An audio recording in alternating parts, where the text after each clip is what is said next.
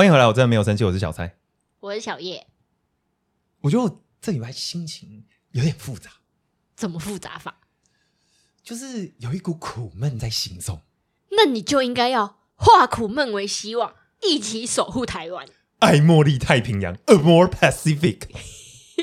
感谢我们这一集的干爹，终于 Big 们听了我们五十几集，有好康可以拿啦。爱茉莉太平洋是亚洲韩系美妆品牌的尖端。你跟爱茉莉太平洋也是算是很有渊源。没错，因为爱茉莉太平洋他们旗下有非常多厉害的品牌，其中最有名的就是兰芝，兰芝算大家都很蛮那个蛮耳熟能详，大家知道吧？好，我跟兰芝呢有一个很特别的故事。呃，应该不能讲我跟兰芝，因为兰芝岂不知道我是谁。难讲到干你屁事。就是当年呢，有一部韩剧叫做《来自星星的你》吧？没错，千颂伊对对对对对对，这个韩剧里面呢，千颂伊就用了一个兰芝的一个口红吧，还是珊唇膏瑚？色的唇膏，对，一个唇膏。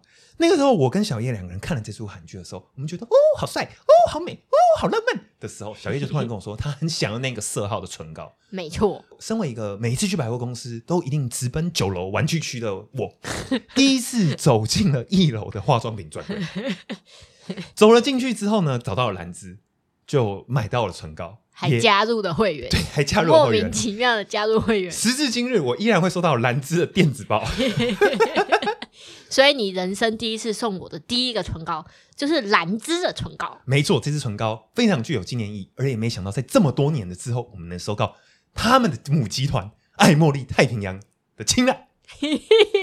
爱茉莉太平洋呢，这次要给各位 vegan 超好康的一个大礼包，我们让大家来抽奖。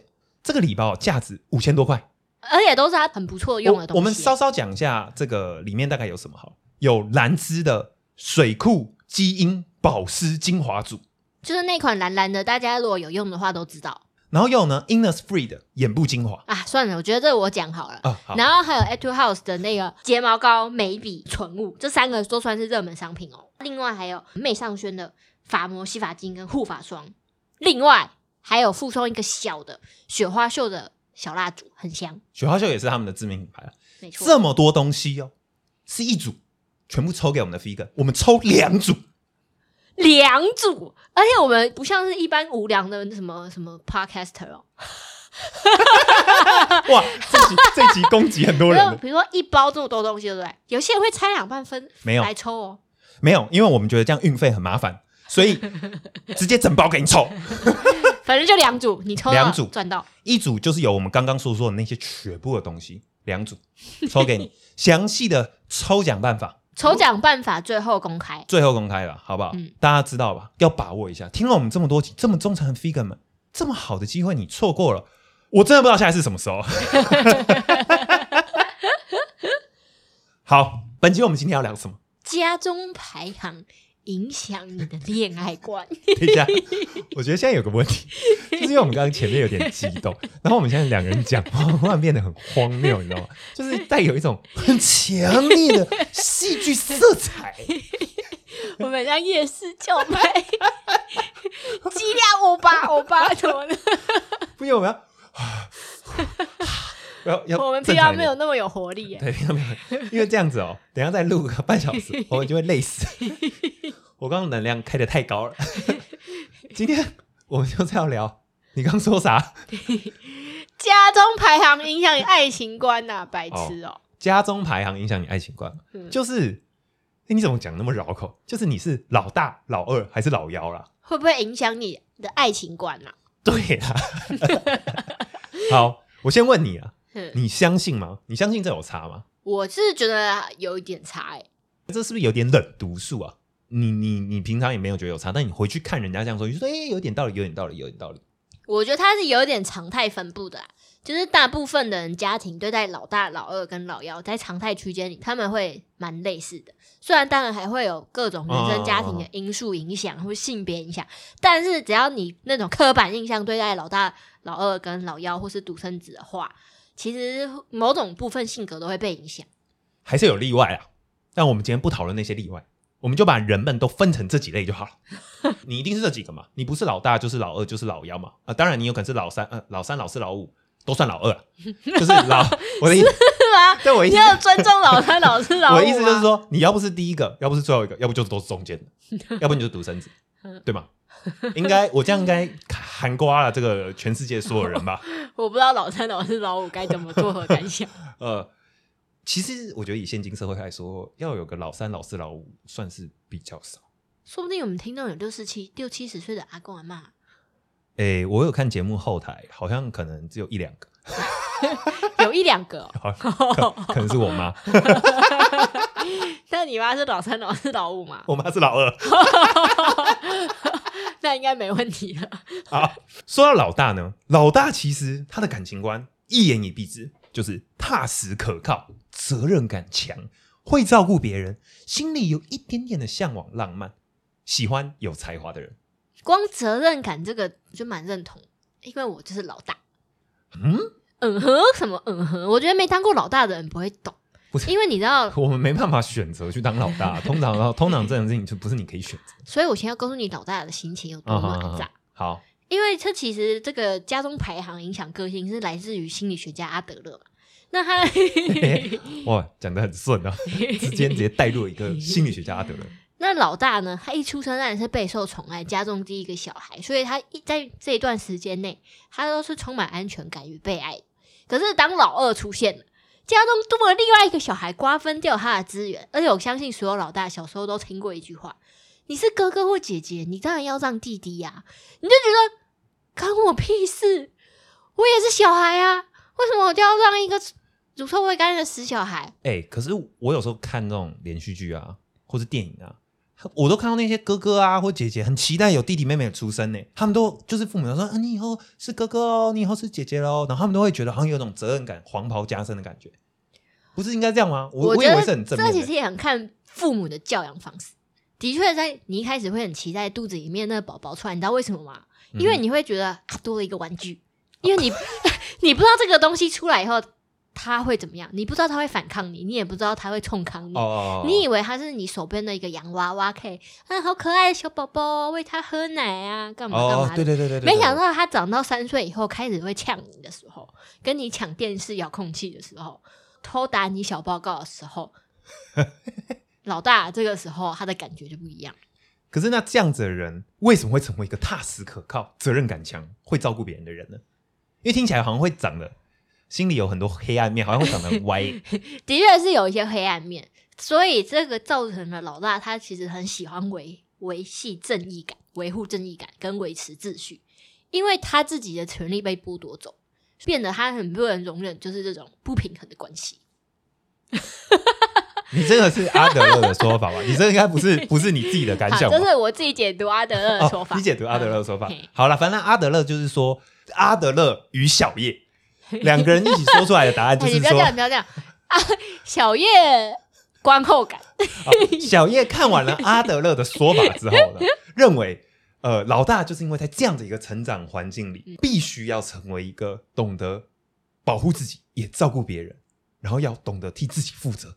我觉得照顾别人那一部分就是被动的，因为你真的是被教育说你要照顾这个比你小的东西。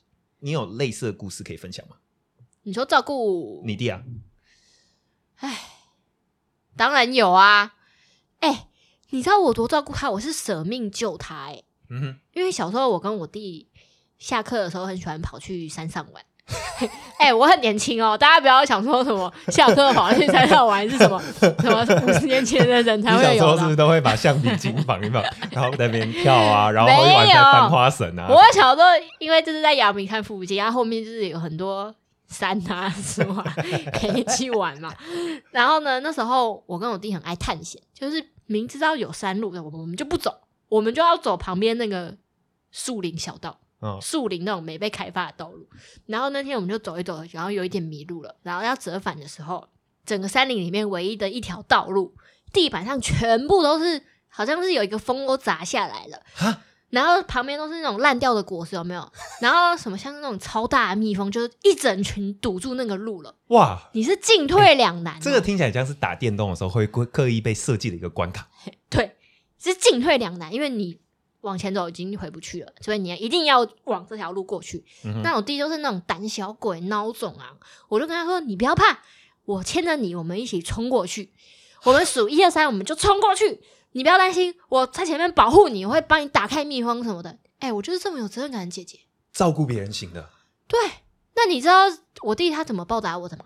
他把你推出去，不是，他也没那么坏。如果他把你推往蜜蜂，然后你脸砸到蜂窝，蜜蜂都去蛰你，然后这就是自私自利的老妖啊！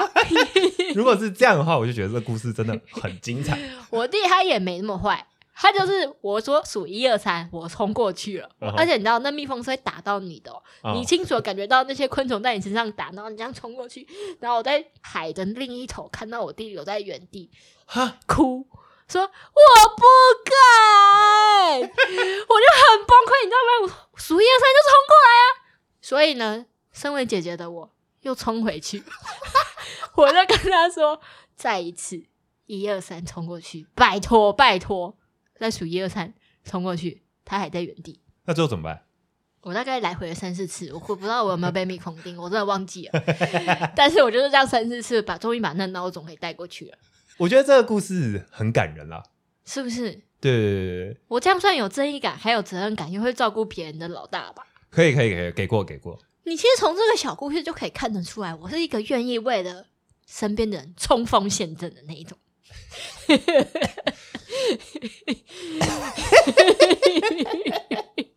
不是，因为我刚从我有限的这个生命历程当中，仔细的去思索，我们两个有没有发生过需要冲锋陷阵的时刻？呃，好像一时之间想不太到。有啦，你看我们去国外玩的时候，想不起来。对呀，没有啊。我觉得，我觉得可能可以说你是你，你很有冒险的勇气了。就是你对于未知的事情真的是蛮有勇气的，这倒是真的。而且我会保护我后面的人。对对对对对对就像我我们每次去一些其他的地方玩，就是会有一些很惊悚的景点，就是什么呃这种高空荡秋千啊，又或者是要走那种地板都是透明的那种塔。你举的例子好浅啊！就是像这种地方，你就是很勇敢，我就是很怕高，我就是上去就是脚软。你记得有一次我们在荷兰就是玩那个高空荡秋千嘛？对对对对对对。那那是两个人一组嘛？嗯。然后这样荡荡荡，小蔡就在上面给我闹脾气了。因为我就是不敢玩，然后我就不懂为什么我们一定要花钱去玩这个。结果上去之后发现真的很高，真的很恐怖，我就直接生气，我就在当场在那个阿姆斯特丹的那一栋建筑物，大家去阿姆斯特丹玩就应该应该应该都会去啊，就是是一个蛮蛮蛮蛮有特殊意义的地方。我在那边直接生气，我说我不要，为什么我要花钱来这个？我这钱我不要。这样，我跟你讲，这就是老妖善变，然后说话不算话。因为我记得你开始说不要，可是你后来答应了，你后来答应去尝试玩这个荡秋千，对。然后上去之后又要对我发脾气，所以我也没有办法好好享受这个荡秋千。我必须要旁边说，真的没有很高啊，在三圈就结束了。好了，既然你讲了这么多老妖，我们就直接跳到老妖好。这个老二、老三、老四、老五啊，这种中间的，就最后再讲。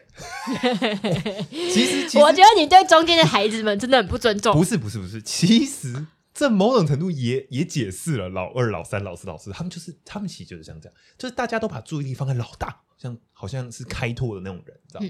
老幺就是备受宠爱这种人，但老二、老三好像就是 OK 可以聊，但好像不是那么重要。后面聊。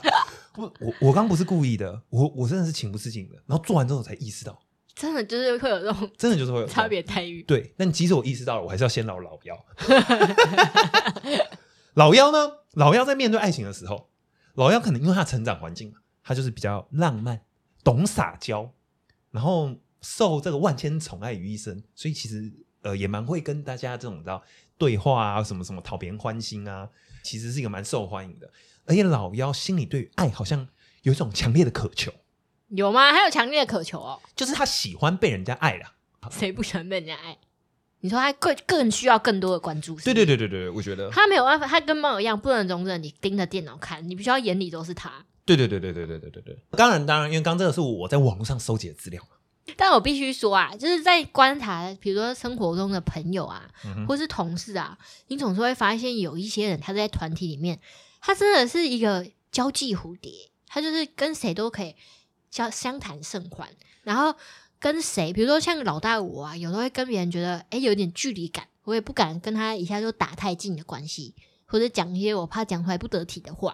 可是有一些老就是在这个社交活动里面啊，他可以很自然的就跟别人撒娇啊，或者是跟别人打成一片的这种人，很容易会是老妖哎、是吗？因为我心里也有认识蛮多老大，好像也是这种蛮厉害的人。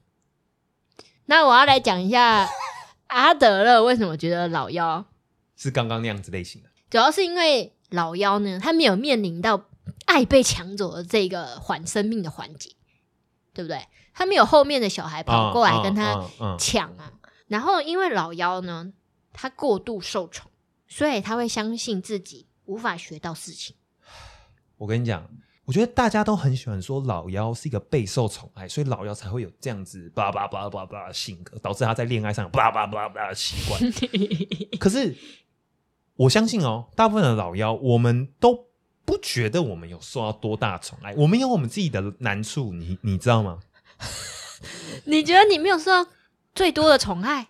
我我当然有受到宠爱，老妖当然是会被父母比较比较比较宠，这这是 这是天经地义的事情。我没有说天经地义，我说我没有要否认它，但有没有多到会让我因此个性变得很扭曲？你知道，我我倒觉得大家是有点有点夸张了。我要扣 out 你哥，或是好，我举一个例子啊，但这个例子有一个前提嘛，就是我们都说老妖受到的宠爱大于老大，嗯，但我觉得这中间有个盲点，因为老妖他只是比较被宽容的对待，因为爸妈比较懒，就是已经生过一个小孩了，所以第二个就是哎、好像随意这样，所以他比较懒，懒不等于宠爱。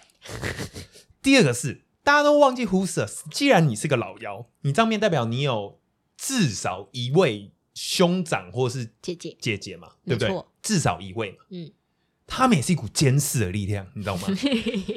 他们他们承担了某一种这个原先从爸妈身上承担的东西。举个例来说好了，我小时候因为我跟我哥差很多岁嘛，嗯，我在我家都是基本上爱去哪里就去哪里吧，正常吧？你在你家嘛，你想去客厅你就去客厅，去厨房你就去厨房 啊，去厕所厕所啊，自己房间自己房间啊，去爸妈房间妈妈房间。但我有个禁区，就是我哥房间，我哥房间我都我都要要先敲门。你当然不能进去哥哥姐姐的房间对对啊。对对，但但是我哥他小时候他就没有这个问题啊，他可以进去任何一个房间呢、你懂吗？你说他可以进去你房间啊？不是我还没有出生的时候啊，哦，所有都是他的、啊。哦，你就想跟哥哥一样可以进去对对对任何房，间？我我用这样子一个些微的例子表达了一下，其实老妖并没有大家想象中的这么自由的奔放，他是会有些限制的。哦，然后我记得我小时候不知道因为什么原因跟我哥有一次吵架，嗯，我不知道为什么我我做了一个什么事情，反正我就惹怒他了，他就大暴怒。那我跟我哥，我哥比我大十岁左右吧，嗯十岁可能快十一岁这样。所以大家知道，我小时候，假设我是个小三、小四，嗯，哎、我哥是个可能快大学生诶、高中生左右，高中生、大学生这样啊。我好像也不知道忘记一个什么事情惹怒他，然后我就立刻冲回我房间嘛。嗯那我小小学生我就会觉得冲回房间，关起门来，事情就 OK 了，对不对？我记得我小时候其实还算蛮聪明的，我还会锁门，因为我知道你不锁门会打开。鸵鸟心态对，，我会把门锁起来，这样，然后反正等我爸妈回来救援，这 样这好像就是一个老妖心态。对啊，好吧，就我哥就一个盛怒之下，他砰，他直接打我的门，砰，这样打一下门。我家小时候我房间门就破了一个洞，就就破了一个洞你都，有一个拳头穿进，有个拳头这样轰。所以我永远记得，直到我们从搬家以前哦，我房间永远门上都会贴一个春联，就是有这样子，刚好贴来把那个 那个拳头洞挡起来，这样要不然有点糗。可是你知道，这就是我要说的，就是身为一个老妖，我我们受到这个兄长啊指导、跟关心、跟控制，其实是很强烈的，很刻骨铭心的。但他的宠爱应该是指爸妈的宠爱吧？如果你爸妈回来的话，你爸妈就会把你救援出来啊。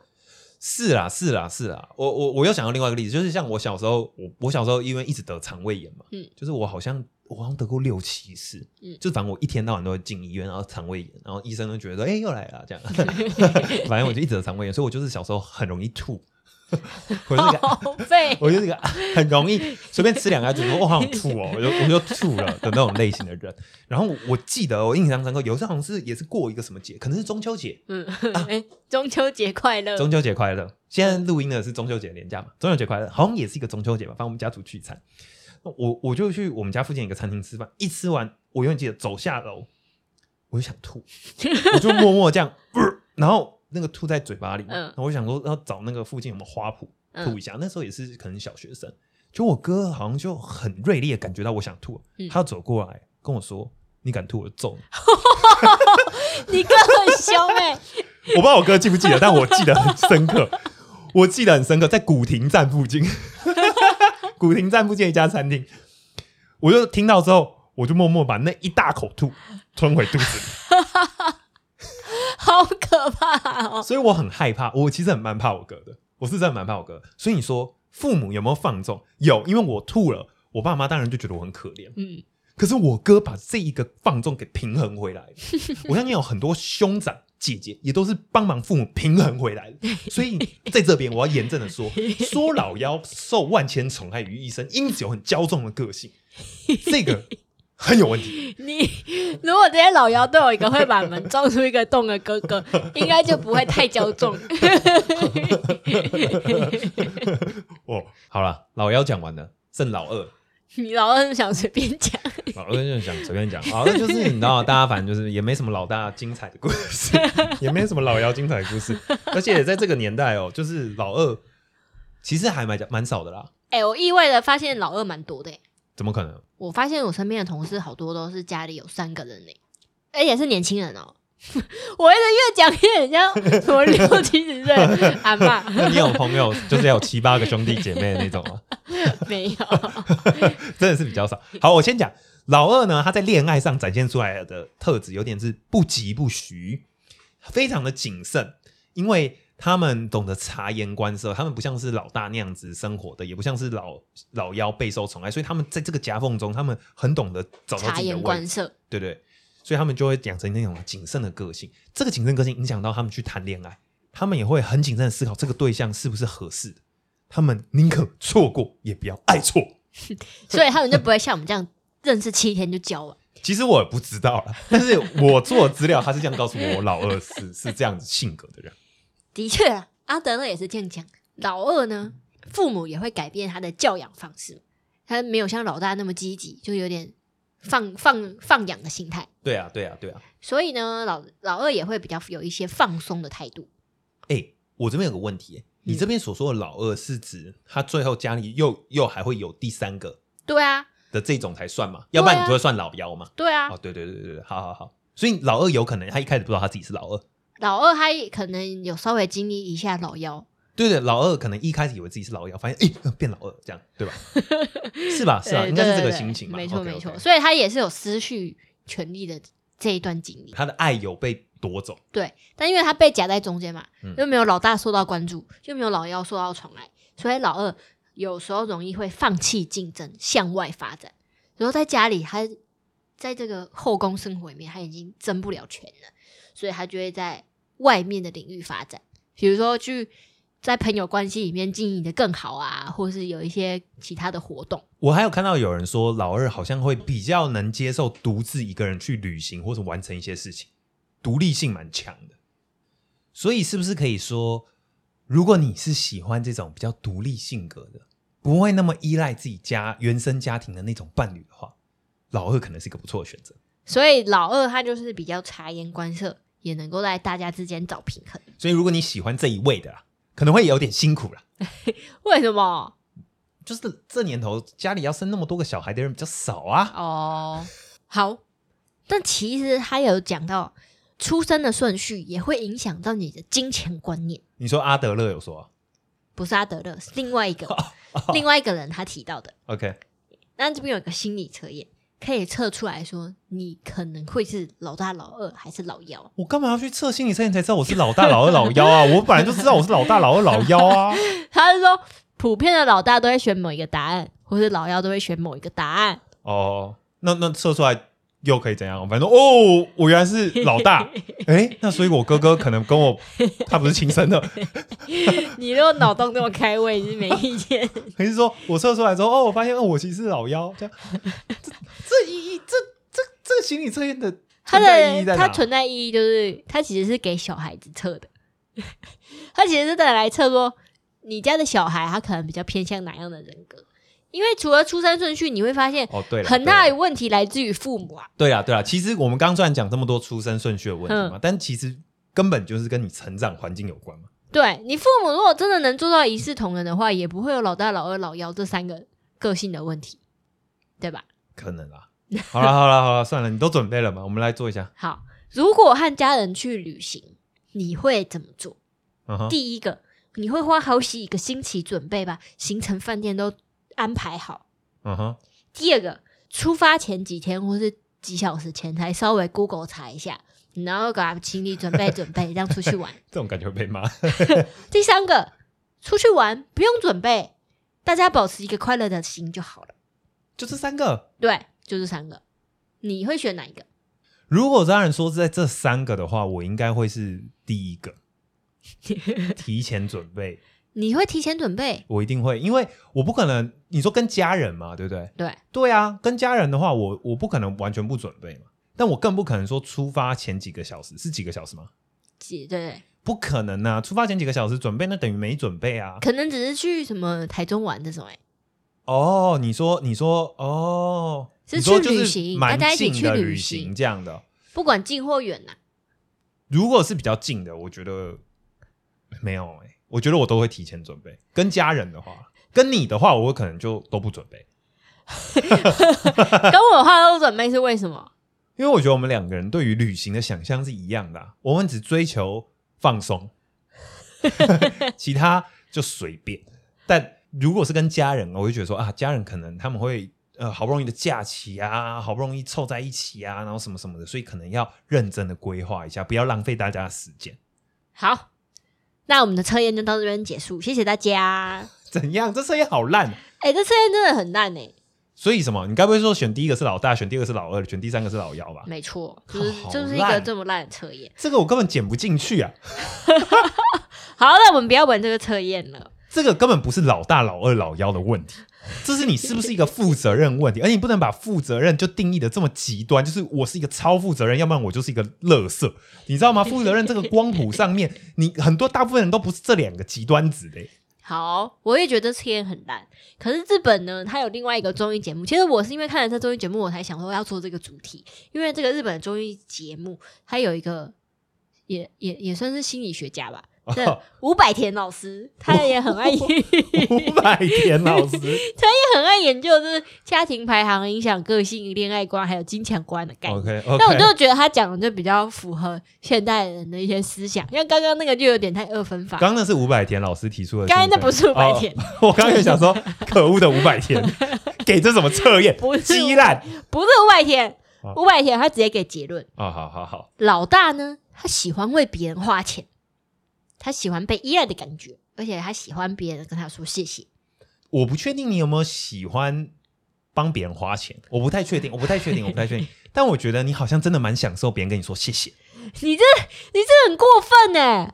我很喜欢为我爱的人花钱呐、你有没有想过，我以前在飞的时候，行李箱拖回来都全部都是你啊，还有我家人的东西。是啊，是啊，是啊，是啊，是啊，包含我们现在在用的电脑，没错，大家可以去回顾一下情人节那一集。情人节那一集。好，好，但老妖呢，他比较喜欢藏着自己的钱，花别人的钱倒是很开心，他也很愿意跟别人说谢谢。我觉得伍佰田老师对于老大、老二、老幺的想象是非常的狭隘的。抱歉，伍佰田老师，我不认同。但伍佰田老师呢，他也大胆的提出跟阿德勒不一样的想法，因为阿德勒他是比较推崇长子配幺子这种关系恋爱关系，他觉得互相互补。哎、我们是啊，我们是长女配妖男啊。对啊，就是觉得这样是有一方喜欢被照顾，有一方喜欢照顾别人，一个完美的搭配。但伍佰田老师他就去统计了一千个离婚的人当中，最多的就是长子配幺子。好吧，那他觉得最搭配的是同样排行的你说老大配老大，老幺配老幺，老二配老二。好吧。我我尊重伍佰田是一个老师啦、啊我不方便说什么啦，但我个人是觉得这个就是直接在欧北共啦。可是其实他，我觉得我可以理解，因为有一些人就是觉得恋爱反正就是互补嘛，对不对？对，一个喜欢追逐太阳，一个人喜欢追逐月亮，所以两个人在一起，他们就可以二十四小时都很快乐。啊，也有些人觉得说啊，你们两个人就是要同质性很高，两个人都喜欢太阳，所以在可以有太阳出现的时间，两个人都很快乐。嗯，那两个人都是月亮的时间，就一起去睡觉之类的。好啦，我们尊重有不同的想法。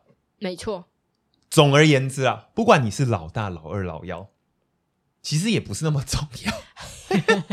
你依然可以有不同的性格，你是老幺，你也可以很负责任。对对对。但是去意识到老大、老二、老幺在成长环境中，可能会因为一些常见的原因，养成你一些思考上的惯性。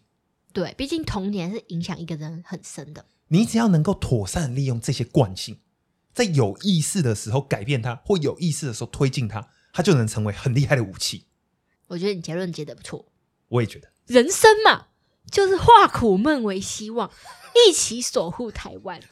爱茉莉太平洋，A more Pacific。我们的听众 vegan 们等很久了，抽奖办法很简单，你只要去追踪我们的 Instagram，按赞这一集 Podcast 的贴文，然后留言“我最爱小蔡小叶 要这么谄媚吗？”，就是要这么谄媚。我最爱小蔡小叶，然后 take 你一个朋友。诶，你的朋友可能会觉得很疑惑，那你要好好跟他解释为什么发生这件事情。如果可以的话，希望他也来听我们节目，就这么简单。再重复一次，按赞 Instagram，按赞这篇贴文，留言我最爱小蔡小叶，take 你一个朋友，就有机会抽奖抽到爱茉莉太平洋超级大礼包，两组五千多块的礼包。留言的时间呢，就会到九月二十六号晚上十点截止，台湾时间。大家要把握好时间哦。大家如果忘记了抽奖规则，就看看本期节目栏，或者是去我们的 Instagram 看一下哦。好吧，那这一集就这样喽，拜拜。拜拜。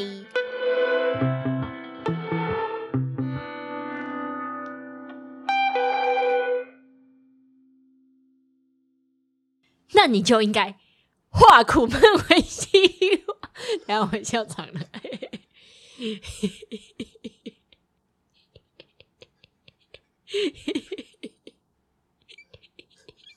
你 就要笑，赶快啦，笑那么久。笑的太久了啦。赶快讲啊！